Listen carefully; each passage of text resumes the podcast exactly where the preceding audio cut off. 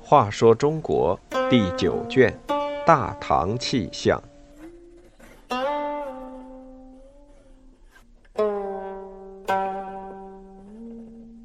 十四，无错尚且挨打。酷吏燕荣找到一种可做鞭子的荆棘，皇帝规定燕荣惩罚田弘嗣不得超过十板，但燕荣有办法突破皇帝的规定。由于朝廷提倡隋朝各级官吏执法崇尚严酷，然而像刺史燕荣那样滥用刑罚的人实不多见，所以后来写历史的人便把他列进了酷吏传中。酷吏燕荣是在做青州刺史时开始出名的。打他上任不久，青州就成了天下最安宁的地方。隋文帝对他大加赞赏。召他进京，给了许多赏赐。皇上没有细问燕荣是如何治理地方的，其他刺史向他讨教地方治安的方法，他坦率地告诉大家：一上任，他就招募了一批五大三粗的汉子，在青州境内四处巡查，胆敢作奸犯科的人，一经逮住，就打得皮开肉绽、露出白骨为止。这样一来，为非作歹的人，别说在青州作案，就是在青州辖区留宿，也胆颤心惊。由于燕荣治理青州卓有成效，皇上把他调到治安状况极差的幽州任职。燕荣的酷刑，如果只限于惩治为非作歹的人，倒也情有可原。可是他得意之余，忘乎所以，走火入魔，把酷刑当成治理地方的法宝。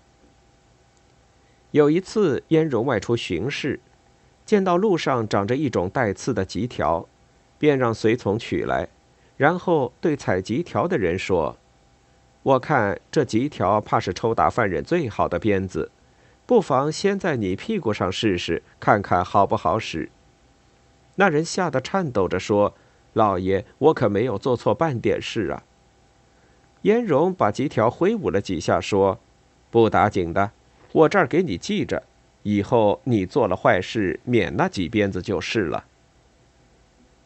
这个白挨打鞭子的人，后来果然是做错了事。他壮着胆子提醒燕荣，说自己有几鞭子存在老爷账上。燕荣却冷笑一声说：“上回你没做错事，尚且要打；这回做错了，岂能饶你？”燕荣的蛮横无远近闻名。皇帝派田弘嗣当幽州长史，由于怕挨燕荣的打，田弘嗣死活不肯去上任。隋文帝下了道圣旨给燕荣，规定他今后凡打田弘嗣十板以上，要先奏请皇上批准。燕荣见田弘嗣竟以皇上的圣旨来对付自己，恨得咬牙切齿，于是派他去管粮仓。只要发现百姓交来的谷子里，有一糠一笔，他就要请田弘嗣吃板子。虽然每次绝不超过十下，但一天里总要打他两三回。颜荣就这样把田弘嗣折磨了两三年，后来又找了个借口把他关进监狱。田弘嗣进了监狱，整天得不到饮食，饿极了，只好抽出衣服里的棉絮或者水咽到肚子里充饥。田弘嗣的妻子得知丈夫在狱中已是奄奄一息，冒着风险进京告状。隋文帝派人去幽州查办，燕荣滥用刑罚，证据确凿，皇上把他召进京师，命他在家中自尽。